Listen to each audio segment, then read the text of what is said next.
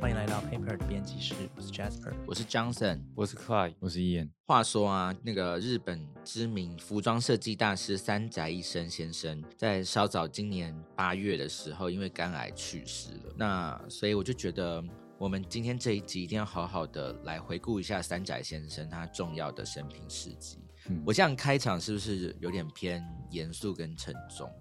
以及有点突然，有吗？好了，那我们回到我们比较轻松的这个氛围的话，叶，你要不要跟大家来分享一下，对于三宅一生，你的印象是什么？我有一次印象很深刻的是，呃，去东京，然后去表参道，然后表参道从头走到底，就从新宿那边开始走，走到底之后会是一连串的精品街嘛。嗯，然后在中段那一在尾端那边有一整排的伊塞米亚 K 的店，嗯然后经过那时候就很震撼，就是说第一个是被他们店铺的空间设计吸引，就觉得很干净、很利落，是我会喜欢，是我会喜欢有禅意的 的东西这样子。然后进去看之后，就会那个时候我印象很深刻的是，就是我在看到这些衣服之前，我我觉得我在服装上面就是男性跟女性的这个区别是很很明确的。嗯，然后看到看到就是山宅医生他们的的衣服的时候，你就会觉得第一次动了一个念头，就说：哎，这个女生的衣服好像我也可以穿，然后也不会有什么违和感，就是她她真的好像是一个打破性别的那种感觉的那个感受，我很强烈。我的话，我很记得，就是我刚面试 Paper 进来要当实习实习生的时候，哇，很是。很个人的故事哇哎，好久以前，好哎久以前也跟哦 Paper 面试是有有有点关系吧。就是那时候，那时候几位主考官，嗯。就是有问我说，就是我最喜欢的设计师是谁？嗯。然后其中其中其中一位我就是回答三宅一生。哦，对。那你有回答说为什么吗？那时候我的回答是说，我觉得他是一个介于呃创意跟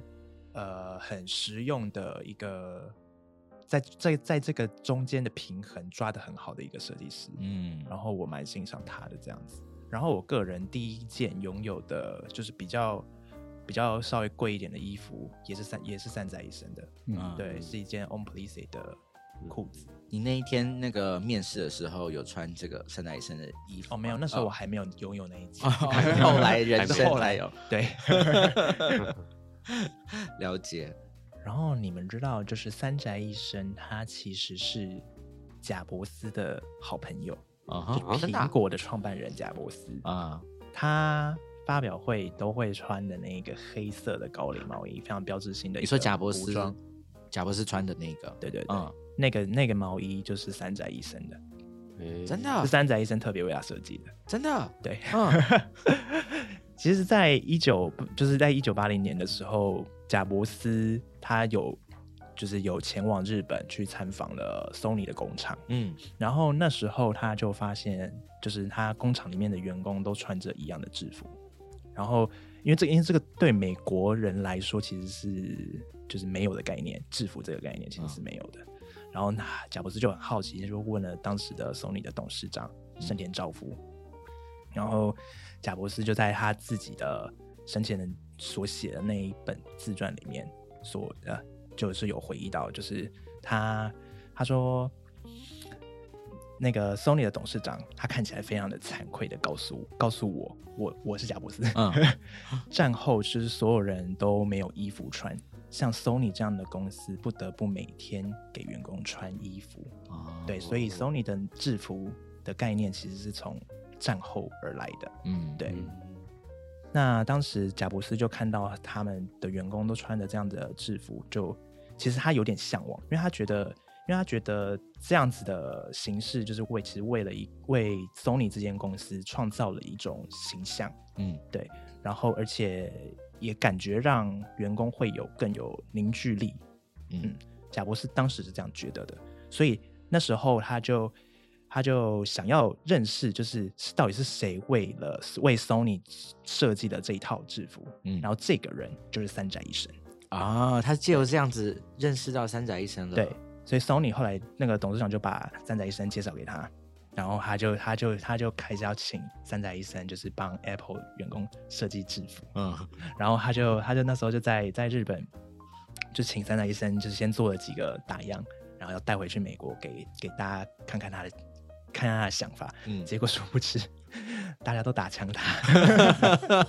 员工。拒你说美美国的这个 Apple 总公司就是看不懂啦，这样子，那些员工看不懂，傻傻的。傻傻这是的，这是在贾伯斯就是离开离开 Apple 之前发生的事情。嗯。对，然后反正后来后来就是 Apple 的这个制服就是没有，反正没有成案嘛。但是三呃贾博士还是非常喜欢这个概念，所以他就他就后来就干脆请三宅一生帮他自己定做制服，哦然后对。员工不穿，老板自己 对，老板自己穿，然后那然后他贾博斯非常经典的呃黑色高领搭配 Levi's 五零一牛仔裤的这个形象就出现了。哦，所以这样子的搭配是三宅医生帮他设计的，这个搭配不不，嗯，应该不是三宅医生本人帮他搭配的啦，对但是那一件那一件衣服是三宅医生做的，啊，嗯。你是说这个牛仔裤是这个贾博士自己本人挑的、哦？对啊，就是一个，也是一个，也是一个东西方合璧的一个结果。你硬要这样讲的话，原来如此，我真的不晓得这故事哎，好经典哦！经由刚才两位的这个介绍以后，是不是大家对于三宅一生伊森米亚 K 有觉得啊，很想要再更知道他这个精彩的地方在哪里呢？嗯今天是不是 Clay 来帮我们分享他的故事？好，要跟大家分享的第一个部分就是，呃，山宅医生他其实是一个原爆的幸存者，他是出生在二战时期的日本广岛。嗯就在一九四五年的八月六号早上八点十五分，美国为了要快速结束二战，所以他就在广岛丢下了原子弹。嗯对，那一颗原子弹还有一个绰号叫 Little Boy，嗯小男孩。嗯，那这一丢下去啊，七万多人瞬间就化为灰烬。那那个时候的三宅医生是小学一年级，那刚好离爆炸中心比较远一点，所以他逃过了一劫。哇，他就是经历爆炸那个当下的人呢、对，对嗯所以他就是，所以刚刚说他其实是原爆的幸存者。嗯他的母亲有在爆炸中受伤，嗯然后就呃有点就是有点严重，然后持续的治疗，在三年过后就过世了。然后呃，三宅医生他虽然呃刚说他是幸存者，但其实呃原子弹的辐射还是有影响到他的身体。嗯他十岁的时候就被诊断出骨膜炎，那听说就是因为这样，所以导致他后来走路都有一点一跛一跛的。哦嗯大家可能会想说，诶，他是真的是一个原爆的幸存者，但其实山仔本人他并不喜欢被贴上这个原爆幸存者的标签，嗯对他其实不太想谈这件事情。那是到奥巴马宣布停止核武的时候，他才有在一次采访中就去谈论这件事情。这样，对，那他大概说的是说，他其实呃会选择想要把这段回忆抛在脑后，对，然后再正向去思考说，有什么东西是不会被摧毁的，那有什么东西是可以替大家带来快乐跟美感的。对，那这个东西的答案，他选择去从服装里面去挖掘。对，嗯，那他觉得服装设计也是一种创作的形式，那他是非常现代，也是非常乐观的。对，那所以山仔先生他其实一直都想要创造一个快乐的、有爱的服装。啊嗯对懂吧是哎、很正向。对啊，这因为他就是这个小时候的经验，让他想要就是创作这样子的快乐的感觉的衣服。他其实是就是非常温柔有大爱的。他，跟比如说像三本药师的设计服装出发点就比较不一样。啊，嗯那有些因为蛮多服装设计师其实都蛮愤世嫉俗的，对对 对他竟然他没有这样，比较他比较不一样。对对，嗯就跟许多艺术家一样，很多艺术家都愤世嫉俗的。对但山海先生但也有可能是因为他真的经历过那一段很就是非常悲惨的过去，所以、所以他要用正面来在面对这个人生。因为老实说，其实那些就是有有点愤世嫉俗的设计师，他其实人生也没有过得那么糟糕过。就对啊所以有你说的有点太说有一些啊。有一些反而没那么糟糕的，你就是 对啊，就是你生你真的经历过那一段很糟糕的时光，你可能反而不会想要传递那一个很负面的东西出来。嗯嗯，顺便说一下，刚好我们最近讲了很多金牛座的时尚设计师，是三仔先生也是金牛座的，又是金牛座，我们最近很爱金牛对，座，就这么哎刚好，嗯，没错。你要不要说一下，就是你们金牛座很优秀？我很，哎，突然间要我讲，我有点不好意思。对，因为金牛座都知道自己很优秀，所以不需要大家特别关注。对，所以你刚刚说叫我自己讲一下，我谢谢。我们可以进到下一趴。好。第二个部分就是我们来讲一下那个三仔先生他的美学的养成。嗯那三宅先生他从从小就对美的事物非常有兴趣，对，那他其实在真正成为一个真正进入时尚产业之前，他其实对时尚艺术跟设计都是有兴趣的。那他自己在多摩美术大学期间念的其实是偏平面设计，哦，嗯对，嗯。但他那时候也喜欢看时尚杂志，嗯。然后他也会去他经常去的一间京都的布料店那边去那边看布料，嗯对，嗯然后他其实在就是很开始的时候就常常接触到布料。嗯他没有做娃娃吗？哎、我目前没有听说他有做娃娃。对啊，我也是这个。我在找资料的时候也很很想要看到底有没有做娃娃。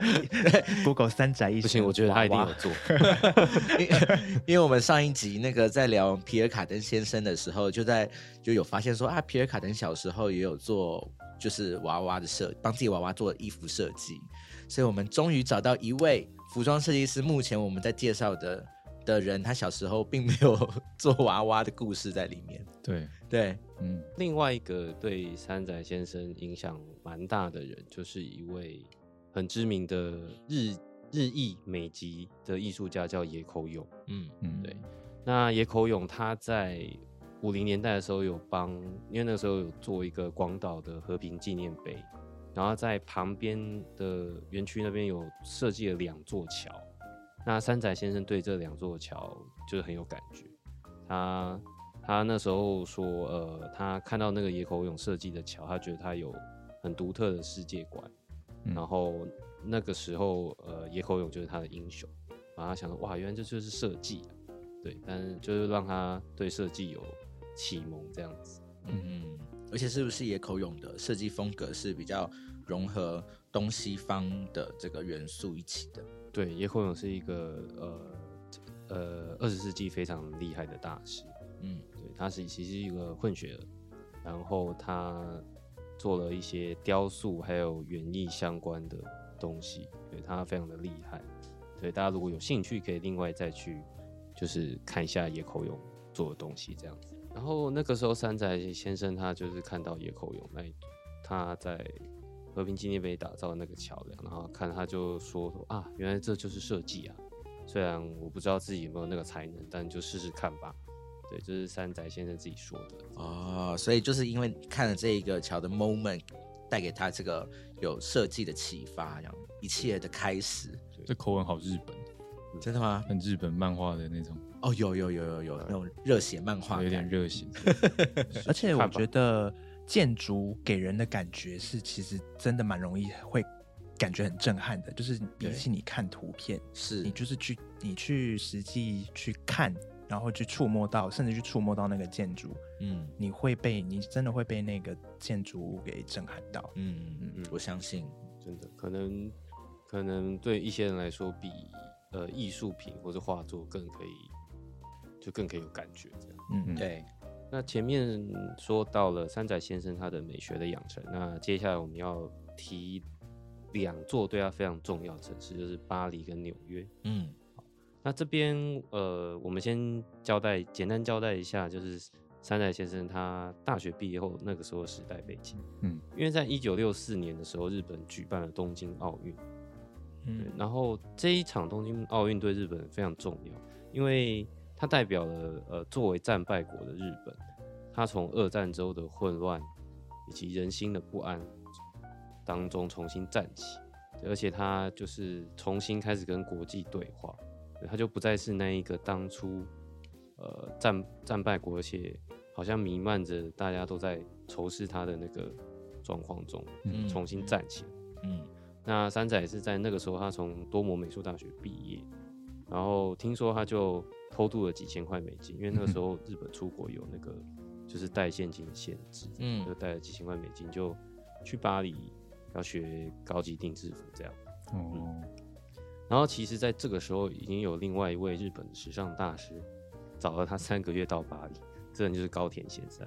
哦，哦，Kenzo 他本人，，对 Kenzo 的本人。嗯对，三宅一生到了巴黎之后，他就先去了呃女巴黎女装的联合设计学会。那后来他当了一个非常重要的人的助手，就是纪梵希先生的助手。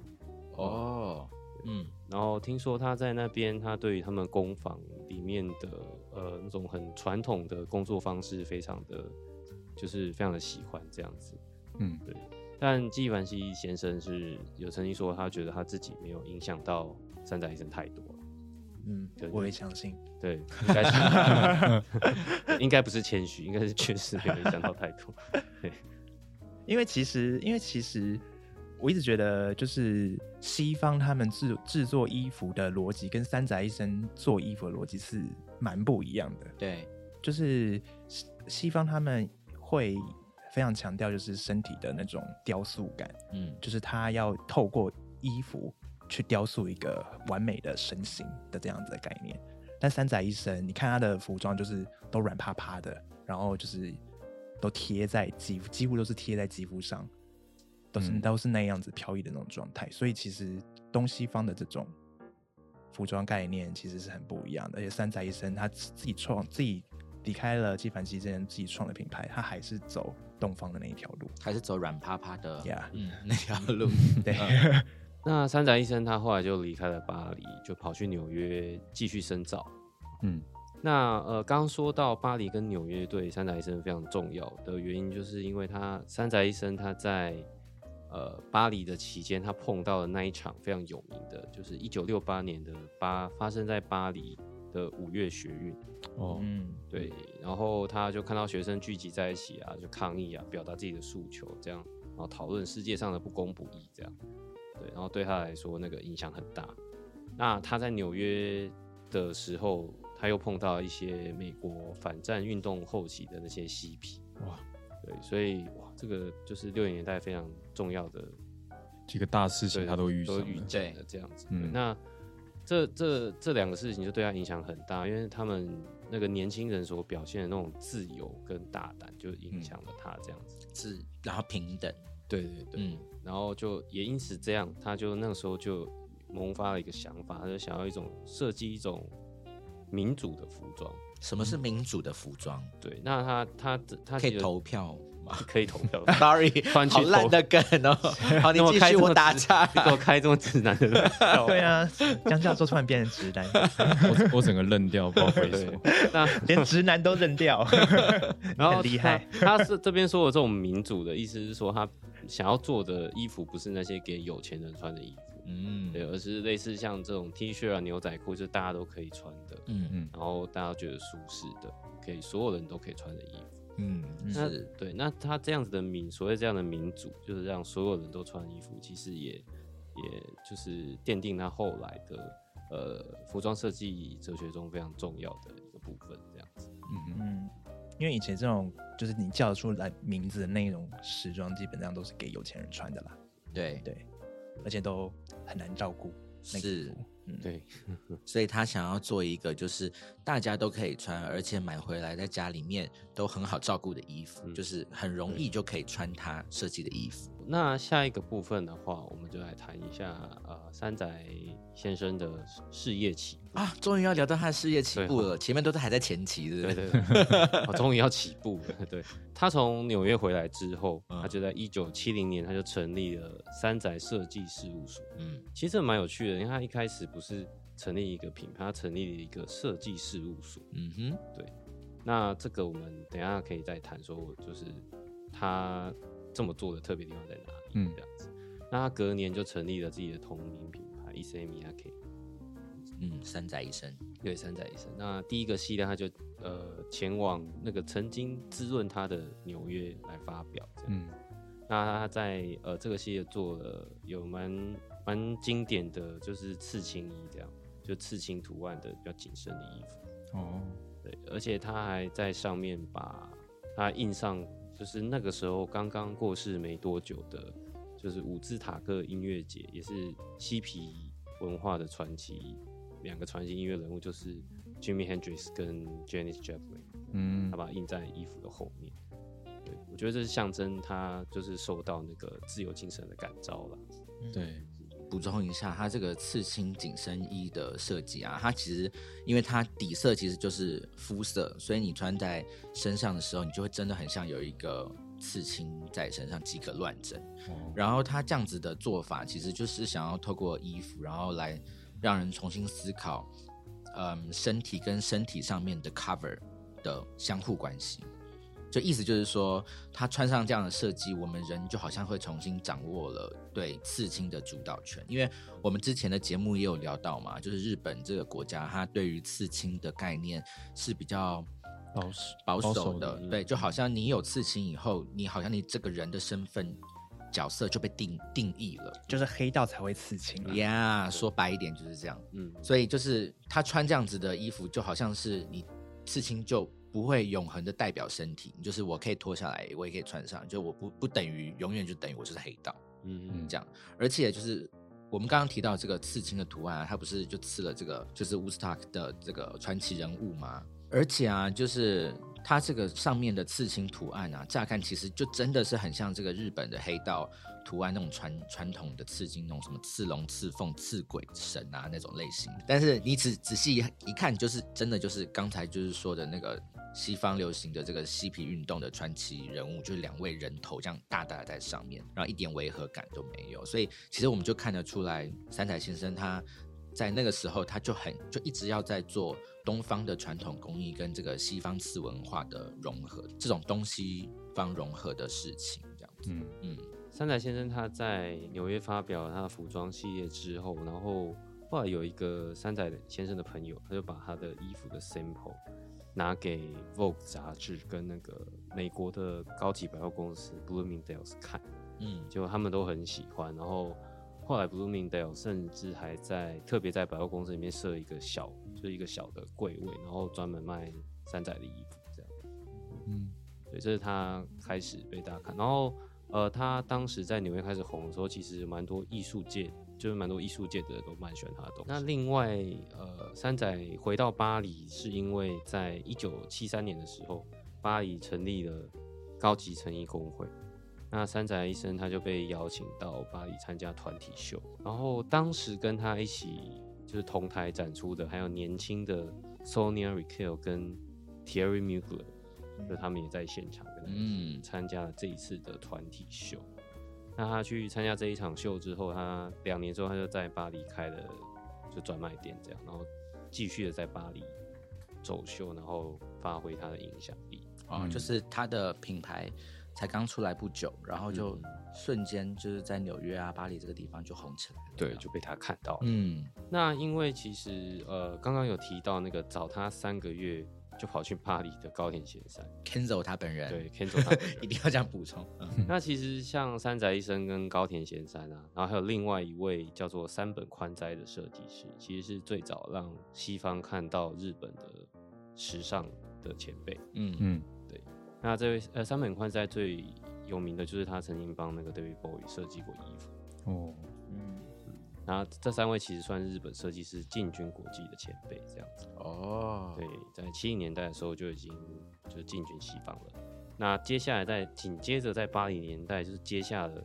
这个棒子的，就是川久保玲跟三本耀司。川久保玲跟三本耀司后来就持续的，就是变得很有名嘛。那所以我们通常会把三宅一生、川久保玲跟三本耀司称为日本的时尚三本柱。刚刚呃说了他的事业起步，那接下来我们进到他的设计里面非常一个重要的部分，就是布料。对啊，因为那个相信听众朋友，如果你多少对于三宅一生这个品牌有一点点接触的话，你一定会对于它的这个布料的使用，就是是会蛮印象深刻的，因为它跟一般我们在穿的衣服，就是摸起来它的呈现方法是很不一样的。而且你一定听过一个称号叫做布料魔术师，嗯，嗯，就是讲三宅一生。对。嗯那为什么三宅一生他对于布料是这么的重视呢？他的想法是什么？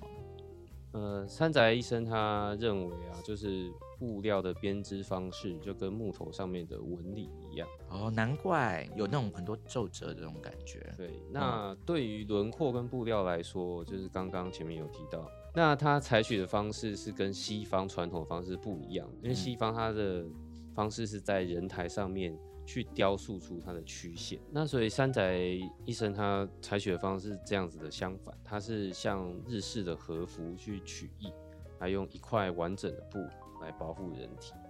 然后再从中间去探索身体跟布料的关系，这样子。嗯，对，那我觉得大家好像可以这样子理解，就是呃，西方设计师设计出来的衣服，你很有可能就是它，你一件比较厚重一点的衣服，你放你把它从身体上拿下来，然后你放到地面上，它可能会它还是会是立体的，嗯就它不会整个塌下去。但是三宅一生的衣服，因为它是因为它是从日日本的和服去去取意的嘛，嗯所以日本和服大家可以想象，就它就是一块布，然后它是用一些一些布袋啊或者什么把它缠起来，所以基本上他不穿衣服的时候，那个那件衣服你把它放在地上，它基本上也是有可能会是整个摊平的。嗯。哦对，嗯。概念上大家可以这样子去理解。嗯，八零年代的时候啊，三宅一生他就跟他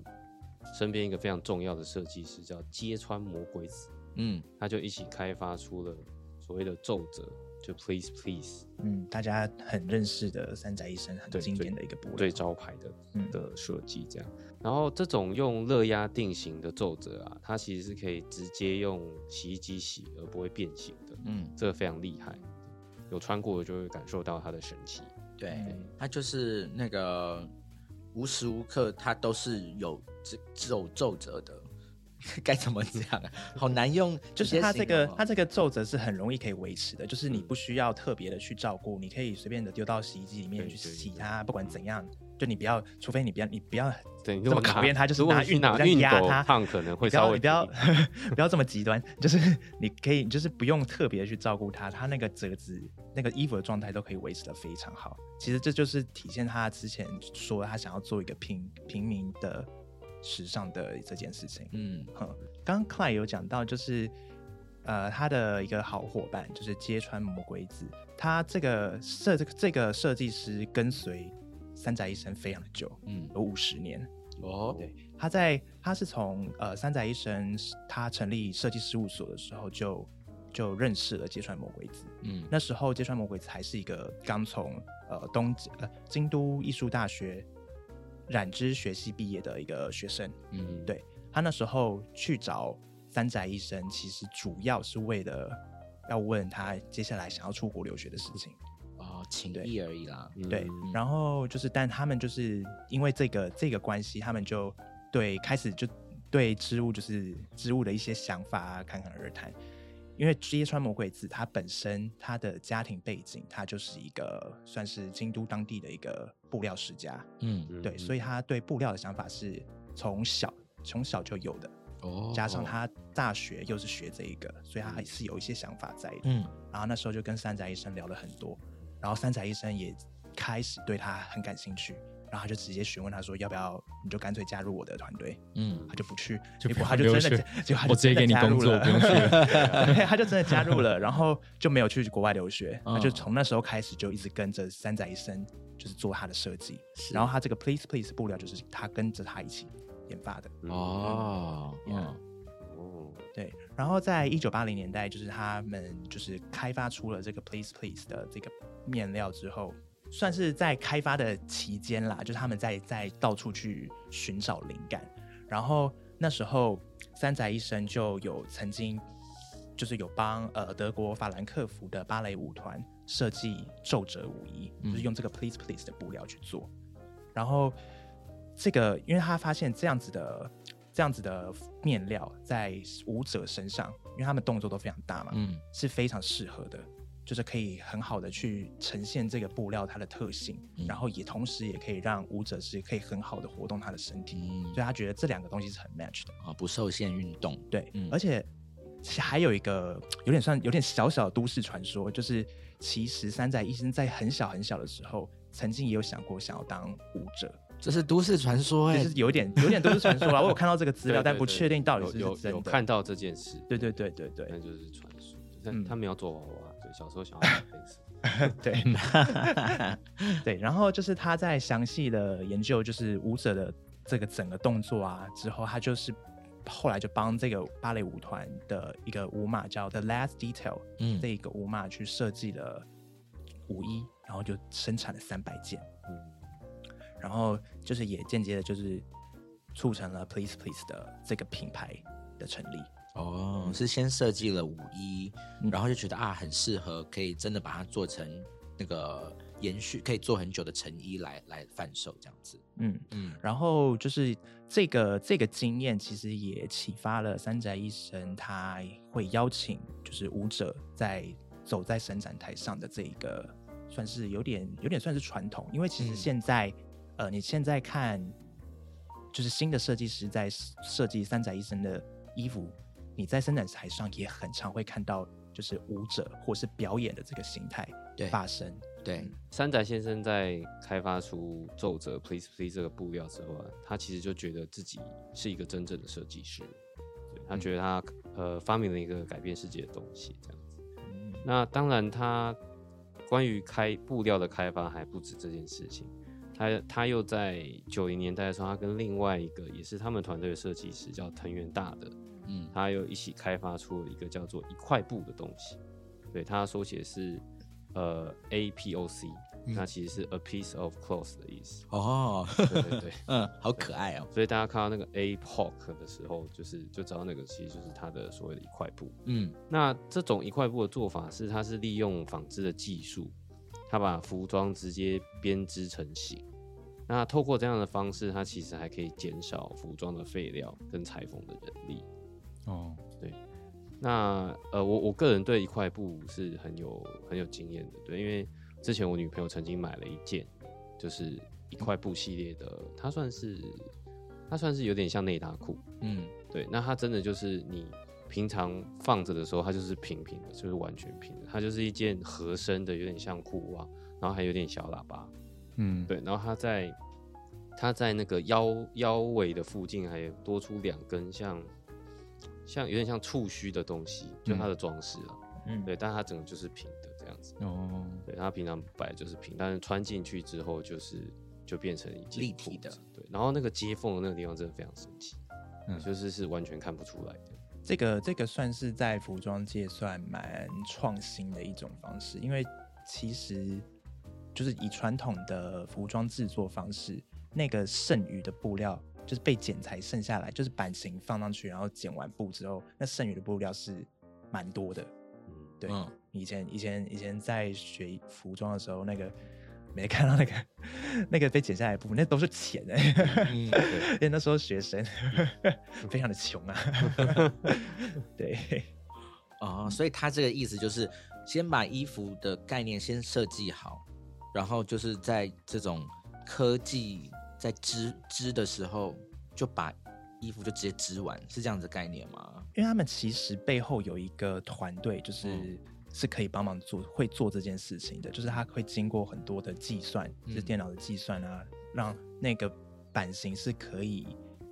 可以完全是以一块布的剪裁去呈现在人体上的，嗯这是很厉害。嗯然后我想大家可能也都蛮好奇的，就是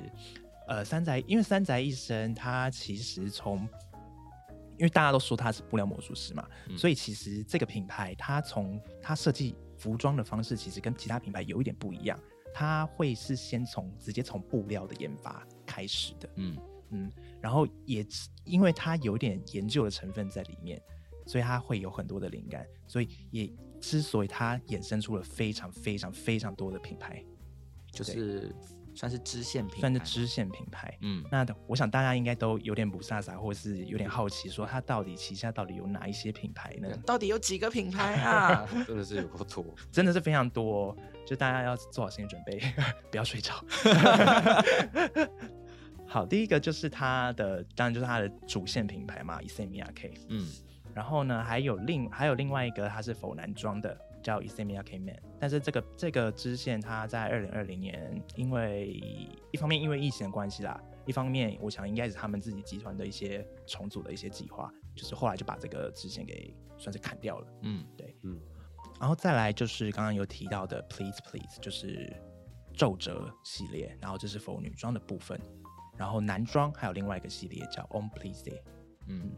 然后再来还有一个女装的皱褶，但是这个女装的皱褶是比较算偏更强调轻便、轻巧跟俏皮的一些元素设计元素，嗯。叫 Mi Isemiyake。嗯。然后再来还有一个大家应该都蛮知道的包包，嗯，对，B A O B A O，对包包包包包，对，非常红的一个包包。它这个这个品牌，它是其实是原本是从一起呃 Please Please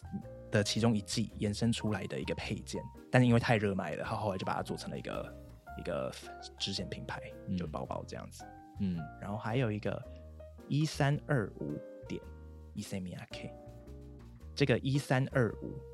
就是它，它其实是呃刚刚提到 AirPod 的一个延伸，一块布的延伸。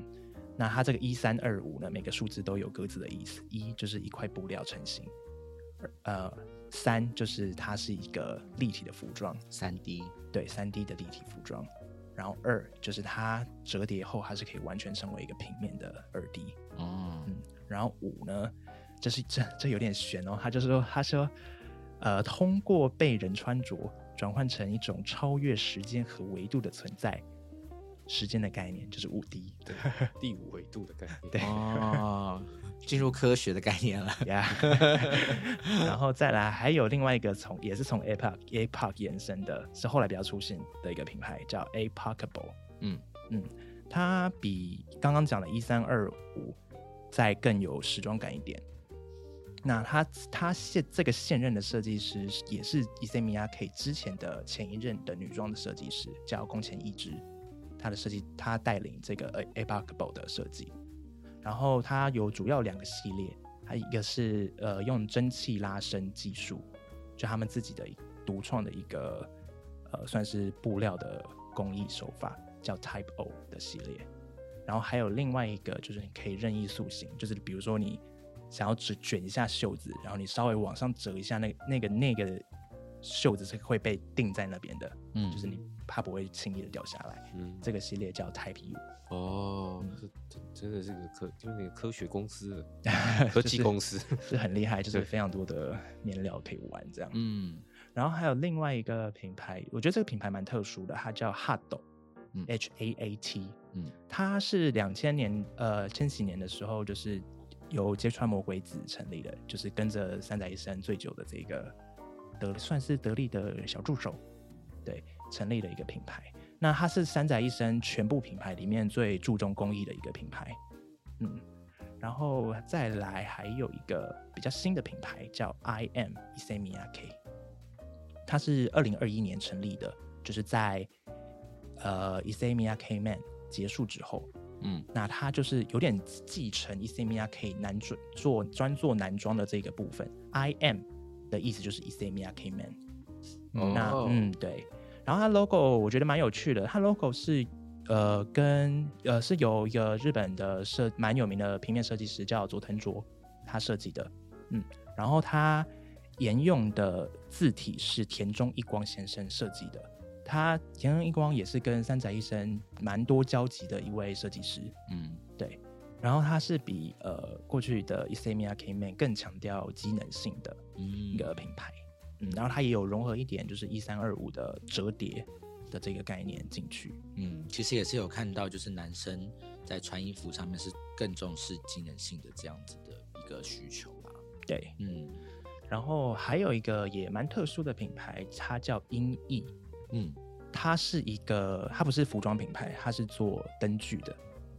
它是呃，它是由呃，他们三宅一生旗下有一个算是创意团队叫 Reality Lab 嗯所设计的一个照明品牌。那它这个照明是跟一个意大利的公司去负呃一起合作去负责生产的。哇，做灯具啊，对，哎，真的很特别耶。呃，大家应该就是如果有 follow 到，就是前一阵子三宅一生刚去世的消息，可能有看到一张照片，是三宅一生坐在一张桌子前面，然后旁边有摆一个白色的，很像折纸的一个，不知道是桌灯还是什么的，那个就是英译的桌灯。嗯，就是它这一个系列的桌灯是跟日本的折纸艺术是很有很有关系的。，对，那那个音译要怎么写呢？它的音就是阴天的阴，嗯然后译就是呃以前读国文课有得有读到一个演疫病的那个疫，嗯它就是一个医生的医，然后去掉下面的那个那个有，变成羽羽毛的羽，嗯，音译。大家可以有兴趣的可以去 Google 一下。好，那刚刚大家听到这么多支线，就知道三宅先生事业做得非常大。那其实呃，他不仅自己做很多支线品牌，然后研发了很多不同的布料的制作方式。那他其实还有一个特点是，他提携了非常多的年轻一代的设计师。嗯对，那这点他其实是跟川久保玲很像的。嗯就是从川久保玲的风雷港送出来的设计师其实非常的多。那三宅一生也是，他旗下他有旗下有另外一间公司叫做 A Net，嗯对，那他其实是专门用来支持新生代设计师的一间公司，这样子。对，那由他这边带出来的品牌其实也非常多。这个我们今天时间关系，大家也可以去 Google 看一下。对对，大家可能在台湾比较可以看得到的是 Zuka 嗯，跟 Tech Tech，、嗯。然后还有有一个比较蛮特别的，它原本它原本的品牌叫 Naynet，但是后来后来它有点算是他们 Anet 要把这个品牌就是给收掉，但是后来又支持了，又从中挖出了一个元素叫做 Nia，大家应该有印象，就是有一只黑色的猫咪，它是那个那个 logo 是一个黑色的猫咪，嗯。它的它的拼音是 N Y A，它就是一个日文形容猫咪叫声的一个字哦 Nia。你看，对，但这三个品牌应该大家比较熟悉。嗯，嗯，哇，所以我觉得三才医生先生是不是今天不是我们特别想要 promote 他的任何内容，但是他真的做了很多事情，哎，对不对？对，真的做的非常的多。嗯那其实三宅医生他在九零年代开始，他其实就已经把自己的呃 E C M I K 这个品牌的服装设计，它就慢慢的都交出去了。嗯对，那他其实在一九九九年的时候，他就把男女装都交给，就那个时候都交给了跟自己同一天生日，也是金牛座的设计师叫龙泽直己。嗯对那所以说，他其实从一九九九年开始的时候，他就已经从就一般大家印象中的设计师那种一年要做个四季，就是快累死的那种痛苦中解脱。嗯，就还有时装秀啊什么的对对对，他其实那个时候就已经开始在就是更专心的研究布料的开发，嗯然后还有变成变成研究所所长。对，他就变成这个所长，对，然后以及他还有另外一件，他也呃对他来说很重要的事，就是去保存日本的传统工艺，嗯然后再把它发扬光大，这样。嗯，就融合在自己更多的支线品牌啊跟布料使用当中，这样子。对嗯那而且其实山仔他还不止做了这些事情，他还有很多。我们今天节目就讲不完，要继续的。对，可是因为我们节 节目的时间关系，我们今天就说到这边。可是有一件很重要的事情，就是我们的三宅一生的纪念特刊 P Paper 的第两百二十二期是已经上市了，嗯原来我们讲这么久就是要铺这个啊。没有错。可是我们讲了这么多他的这个生平重要的事迹，那我们这个纪念特刊的，就是特色在哪里？呃，其实我们我们今天主要的重点放在三宅一生他的一些呃生涯的大事迹跟一些经历，但是我们的特刊里面，我们还有用另外一个不同的角度去看三宅一生。我们用什么不同的角度呢？就是我们用跟他关系非常密切的一些当代的其他领域的创作者的角度来看他。嗯，嗯，对，比如说，好，这边就先不说，啊，没有，真的是一本非常值得收藏的纪念特辑。所对欢迎各位听众朋友一定要去入手这一个三宅一生纪念特辑 Paper 杂志两百二十二期。对，山寨一生爱生生不息，嗯希望大家去看完，好好的把它看完，就会知道为什么我们会说爱生生不息了。真的好啊！以上就是我们今天的节目，Paper 编辑室，我们下次见，拜拜